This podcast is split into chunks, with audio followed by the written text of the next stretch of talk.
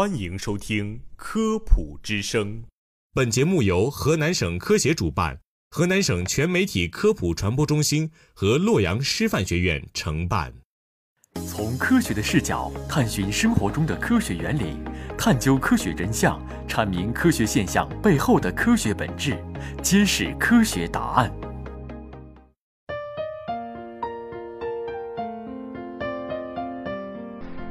各位听众，大家好，欢迎收听《科普之声·科学新知》，我是赵云，我是春柳。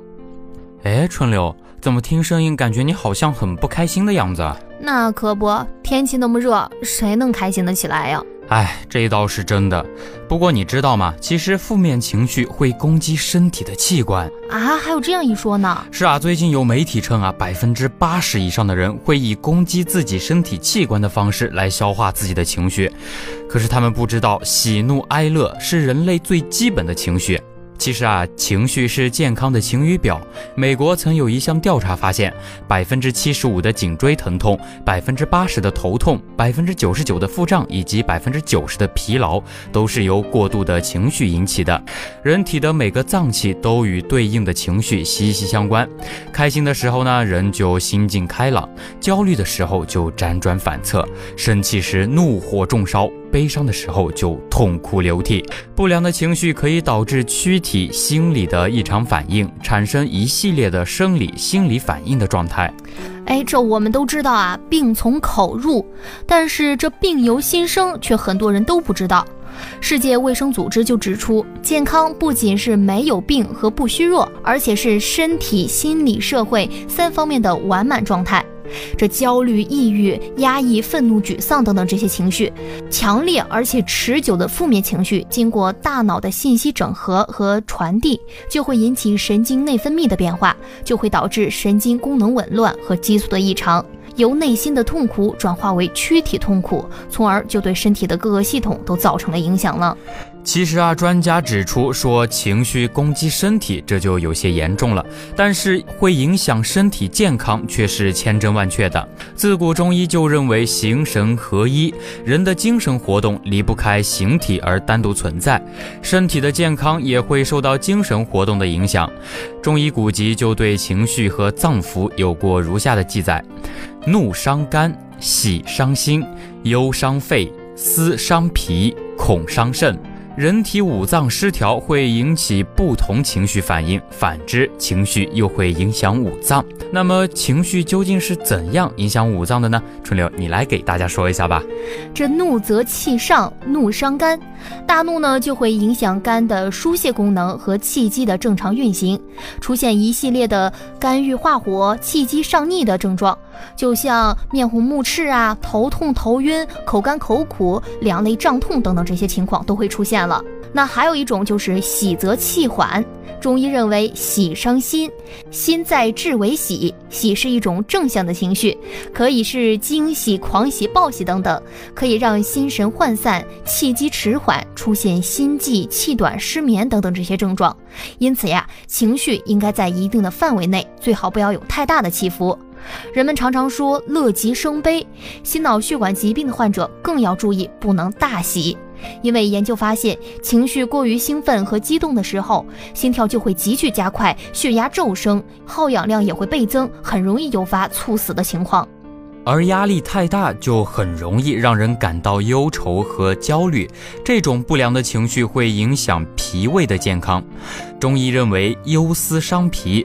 医生表示，临床上最常见的就是由于工作生活压力大，导致脾胃功能失调，表现为食欲不振、胃痛、胃胀且反复发作。由于没有器质性的病变，做胃镜也查不出所以然，吃药的效果也不太明显，这就是典型的心身疾病，异常情绪表达为躯体症状。这专家认为，并不是情绪攻击人体，而是人内心的痛苦转化为躯体痛苦。人的反应能力是有限的，如果机体能够得到重新的调整，那机体啊就不会出现病变；如果不能及时的调整，不良情绪的强度就不会退减，就会进一步出现一定的这个病理的状况。比如遇到不开心的事情，心里不舒服的时候，就会表现出胃痛。其实呀，并不是胃真的出了问题，而是因为内心为了缓解压力而外化到身体的。如果偶尔一次也就无关紧要，但如果一直都是这样，在生理上就会变成疾病了。情绪变化对各个脏器有不同的影响，人们产生各种情绪啊是非常正常的。但是某种情绪持续时间过长，就会影响健康，甚至引发一些疾病。胃肠道被认为是最能够表达情绪的器官，心理上的点滴波动，他们都能未卜先知。在所有的新生疾病中，胃肠疾病是排在第一位的，比如胃溃疡和十二指肠溃疡，全球约有百分之十的人。一生中患过该病。很多人啊都有这样的经验，一遇到紧张、焦虑的状况，就会胃疼或者腹泻；压力大的时候，根本吃不下饭。说到这个啊，我就想起了我第一次上台主持的时候，大概就是因为太紧张了，然后导致胃就特别疼。我相信有很多听众朋友们也会出现像这样很紧张啊、压力大的时候吃不下饭的这种情况。所以说呢，长期的不良情绪都会影响我们的身心健康的。还会形成类似于高血压、冠心病、心律失常等等疾病。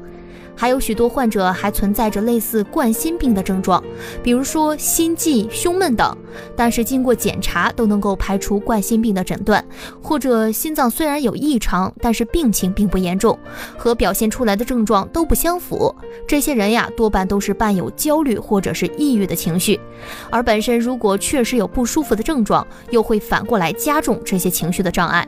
所以说呢，也希望咱们的听众朋友呀，能够及时的疏导自己的情绪。据我所知啊，心理情绪因素与高血压病的关系则更加密切。我国心理学工作者对高血压病人进行的病因学研究表明，患者病前具有不良情绪者高达百分之七十四点五，与心理因素有密切关系的疾病远不止以上几种。